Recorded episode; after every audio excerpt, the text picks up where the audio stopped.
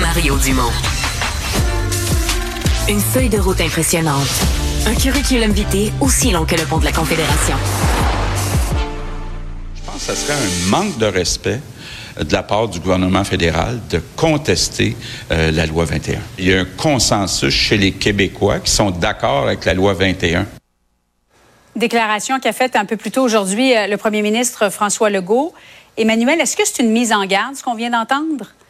Mais non, mais premièrement, on va juste mettre une chose au clair dans ce débat-là. Le, gouvernement fédéral n'a pas le pouvoir de contester la loi 21 en Cour suprême. On s'entend? C'est si les, les demandeurs, les commissions scolaires anglophones ont le droit d'aller en Cour suprême. Mm-hmm. Le gouvernement fédéral, et c'est généralement le rôle qu'il joue, devient un intervenant. Et le rôle du gouvernement fédéral, c'est généralement de défendre ses façons de faire. Donc, c'est un peu tourner les coins ronds assez sérieusement. Ceci étant dit, ce qu'il y a de très particulier là-dedans, c'est que l'intervention du gouvernement fédéral, de ce qu'on en sait à date, c'est pas autour de défendre des droits, c'est de demander à la Cour suprême de changer du tout au tout l'interprétation qu'on a de la Constitution canadienne depuis 50 ans. Et ça, comme démarche de la part d'un gouvernement fédéral juste parce qu'il n'est pas content de la loi 21, mhm.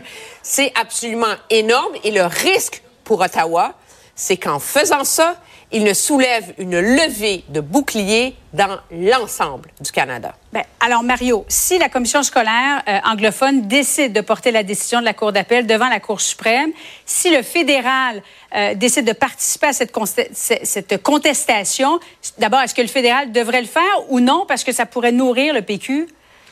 Ben, moi, j'ai deux réflexions. Euh, d'abord, est-ce que le fédéral... M. Trudeau a déjà annoncé qu'il allait le faire.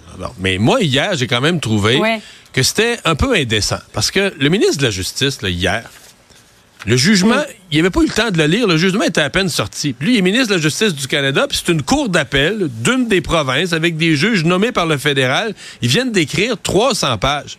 Comment, toi, comme ministre de la Justice, tu peux être déjà sûr que ce, jugement-là, c'est de la boîte? faut aller en appel, faut aller à la Cour suprême, tu es sûr de ça? Hey, come on! Commence par dire que fais au moins semblant, là, si tu n'as pas l'intention, dis que tu vas lire le jugement, que tu vas en prendre connaissance, que si tu vois des failles ou des faiblesses dans le jugement, mais tu pas censé avoir ton idée euh, déjà faite que, le jugement est mauvais. Et en faisant ça, il reste que, en disant, nous, on va envoyer nos avocats, si ça va à la Cour suprême, on va envoyer nos mhm. avocats. C'est vrai que le fédéral peut pas, lui, aller en appel. On s'entend-tu que tu encourages les groupes? un groupe qui se questionnerait, qui lirait le jugement, qui dirait on va-tu en appel, on y va pas, en sachant que l'armée des avocats fédéraux, le payé avec notre argent, s'en vient en renfort contre le Québec, c'est sûr que ça encourage pas à peu près les groupes à, s'adresser à la Cour suprême. Là.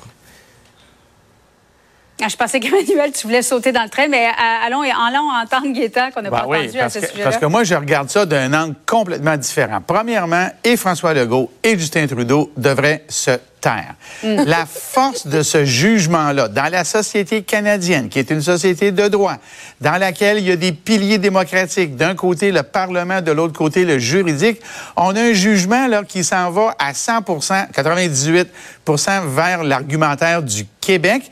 Et tout le monde qui a lu le jugement, les juristes, là, ont dit aujourd'hui, c'est un jugement de droit extrêmement solide. Or, la Cour suprême, c'est ça que normalement elle va regarder.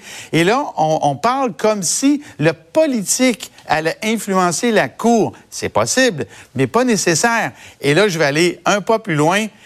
Imaginons si, la Cour suprême vient dire, et c'est très possible que ça arrive, ce jugement-là, là, il est le bon jugement et on l'avalise. Imagine l'effet que ça va avoir sur les parlements de toutes les provinces et sur l'enjeu de la laïcité.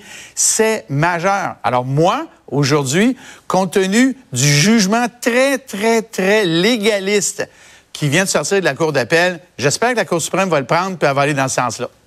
Emmanuel?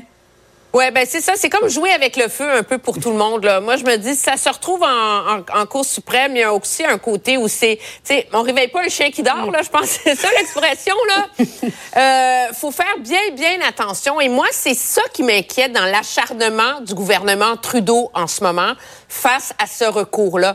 C'est un gouvernement centralisateur. C'est un gouvernement qui l'a démontré dans sa façon de gouverner, ne respecte pas l'idée même qu'il y a des champs de compétences au Canada.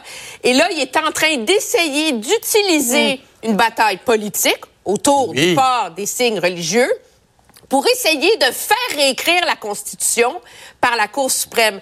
Dans le climat de méfiance envers les institutions, dans le climat d'une société où les gens en ont contre les gouvernements des juges, là, c'est comme jouer avec la dynamique. Et justement, parce que les gens en ont contre la, société des juges, la Cour suprême, c'est des individus, c'est des citoyens. Là. Ils vont peut-être arriver là et ils vont dire ça suffit, vous allez arrêter de nous attaquer, les juges. Le droit a dit ça. Le jugement de la Cour d'appel du Québec était correct. Mario Dumont, en Barrette, Emmanuel Latraverse. Merci à vous trois. Au revoir. Au revoir. Au revoir.